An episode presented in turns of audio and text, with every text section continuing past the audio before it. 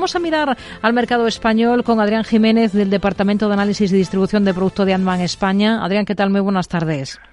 Hola, ¿qué tal? Buenas tardes. Bueno, sigue hoy en positivo también Ferrovial en bolsa. Ha salido al paso de las críticas con un vídeo en el que dice que nadie debe dudar del compromiso de la compañía con España. A la acción, como vemos, no le está afectando nada en negativo todo este ruido en torno a su cambio de sede hasta Holanda. ¿Ustedes le ven potencial a Ferrovial en esta nueva etapa que quiere abrir a partir de ahora la compañía? Eh, bueno, pues sí, sí le vemos. Nosotros, eh, bueno, es una compañía que tenemos, que nos gusta, una compañía de calidad y en un sector que, creemos que, tiene futuro. Las últimas noticias no creemos que tengan trascendencia a nivel de cotización, al contrario, como dices, estos últimos dos días le ha ido bastante bien y hoy veíamos incluso a Fitch también confirmando que no le iba a afectar a nivel de calificación crediticia y lo único que, bueno, pues que nos, nos eh, da un poco de bueno que pensar es eh, bueno lo que ya apareció en la presentación de resultados y es el bueno pues cómo cómo pesa ese esa elevada ponderación en la valoración de, la compañía de la, del activo canadiense que pesa casi un 80% y ya se veía bueno pues flojear un poco en en el último trimestre reflejando también un poco el, el bueno el comportamiento de la economía canadiense y es eh, la única pega que vemos en la compañía. ¿Les gusta el valor? ¿Lo tienen en cartera? Dentro del sector constructor, ¿alguna otra que también les convenza? Por ejemplo, ACS, que sigue consiguiendo contratos.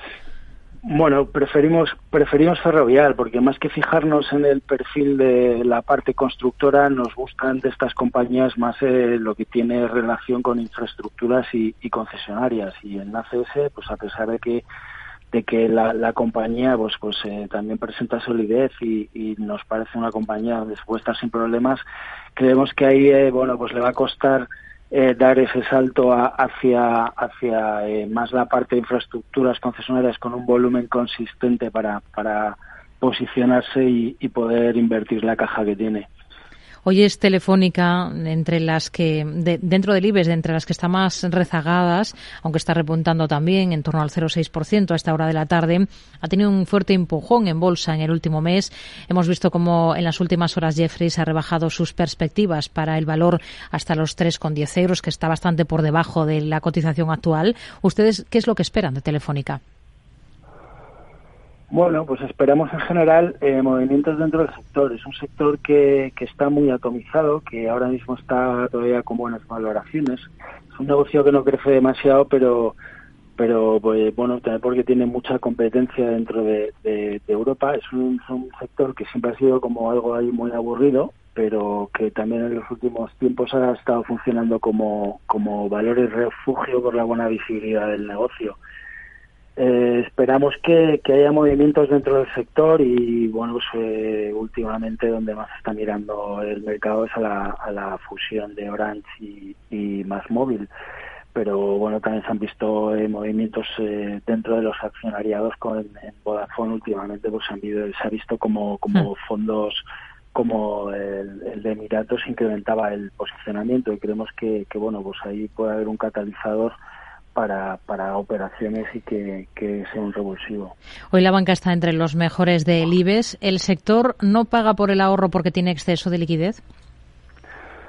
Bueno, no paga porque, porque realmente los bancos pagan por los depósitos cuando necesitan dinero para, para prestar y ahora pues parece que, que no hay mucho apetito por el crédito con lo cual, eh, bueno, pues con lo que tienen les sirve para su negocio crediticio. En los últimos días hemos visto algún dato, eh, había ah, se han, se han comunicado salidas de, más de 13.000 millones eh, en la banca buscando buscando alternativas a esa poca rentabilidad que pagan. Si eso eh, bueno pues continúa, es posible que llegue un momento donde donde la banca sí necesite buscar dinero para poder prestar y entonces será cuando cuando empieza a pagarlo. Hmm. Tenemos en el punto de mira también a Indra. Em, hay una posición corta del fondo activista Siquan en el valor del 0,62% del capital. ¿Cómo ven las cosas ahora para la compañía tecnológica después de, de, cómo ha celebrado en bolsa de manera positiva los resultados que ha presentado esta semana? Bueno, los resultados han sido buenos. Ha, presentado un beneficio neto que subió un 20%, un crecimiento de ingresos importantes por encima del 14%, incrementos en la, en la cartera de contratación. El movimiento que hemos visto ahí de este fondo pues eh, nos parece meramente oportunista después de que el valor lleva una subida de, de más del 70% desde, desde octubre. Eh, creemos que, la compañía lo está haciendo bien desde hace tiempo, tuvo problemas ahí con la gobernanza y, bueno, pues implicaciones, injerencias políticas que siempre enturbian un poco el, tema del mercado, pero mm. creemos que lo está haciendo bien, se ha quitado gran parte del negocio que era menos rentable y se está reorientando a los negocios estratégicos más rentables y, implementando planes de control de costes que, seguramente pues, eh, bueno, se están notando ya, evidentemente, en, el, en la cotización. Entre los mejores del día tenemos ArcelorMittal. Pros y contras de estar ahora mismo en esta compañía. Bueno, pues los pros que, que los ratios de la compañía ahora son muy buenos. Es una compañía que está cotizando a un PER 3, eh, con lo cual pues eh, la deuda no está estresada.